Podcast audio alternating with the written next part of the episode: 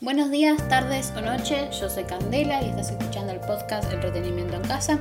Hoy voy a recomendarte uno de los juegos que estoy jugando diariamente. Bueno, el juego del que hablo es el Genshin Impact, el cual es un juego de rol, de acción y mundo abierto, que se puede jugar tanto en consolas como en computadoras como en celulares. El tema es que es bastante pesado para un celular, así que no lo vas a poder jugar durante mucho tiempo, o sea que dicho se puede llegar a calentar mucho. Así que se tiene que jugar a muy baja resolución. Es un juego gratis, aunque tiene transacciones dentro del mismo, ya que es un juego gacha.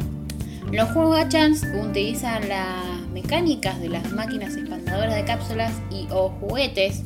Lo que significa esto es que vos tenés algo llamado protogemas, que cada 160 de estas conseguís un deseo, el cual se usa para conseguir personajes y armas. El tema es que no tenés asegurado conseguir el personaje o la arma que querés, como pasa en estas máquinas. Además de esto, hay tres rangos distintos de armas y dos rangos distintos de personajes. Las armas pueden ser 3 estrellas, 4 estrellas o 5 estrellas, mientras que los personajes solo pueden ser de 4 estrellas y de 5 estrellas. Los últimos, los de 5 estrellas, son los más difíciles de conseguir. Puedes conseguir un arma y personaje un arma o personaje dependiendo de, cuánto tires, si de a 1 o de 10, de 5 estrellas en 50 deseos o en 90 deseos. Cuando los jugadores hablan de perder el 50-50, se refieren a que les salió algo de estrellas que no querían. Estos deseos se utilizan en banners que para poner contexto a gente que nunca tocó un gacho en su vida, sería como las distintas máquinas. Por ejemplo, una máquina tiene caramelos y la otra tiene juguetes. El tema es que la de caramelos no va a estar permanentemente, va a estar solamente un mes.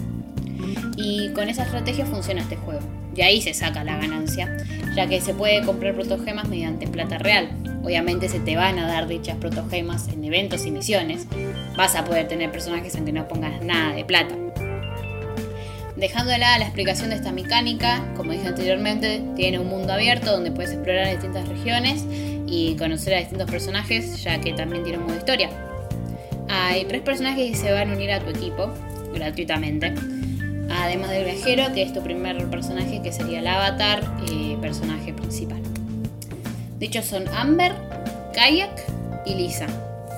Después se te va a regalar 10 deseos para tirar en el banner del principiante, donde te puede salir otros personajes que no conozcas